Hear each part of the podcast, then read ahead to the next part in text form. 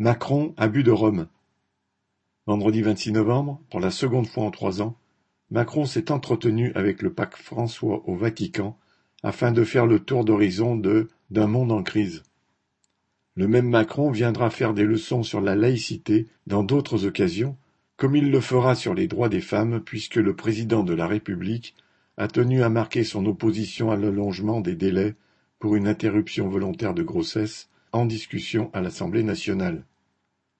Le pape ne pouvait qu'être touché par cette attention, puisqu'il est tout simplement opposé à l'avortement.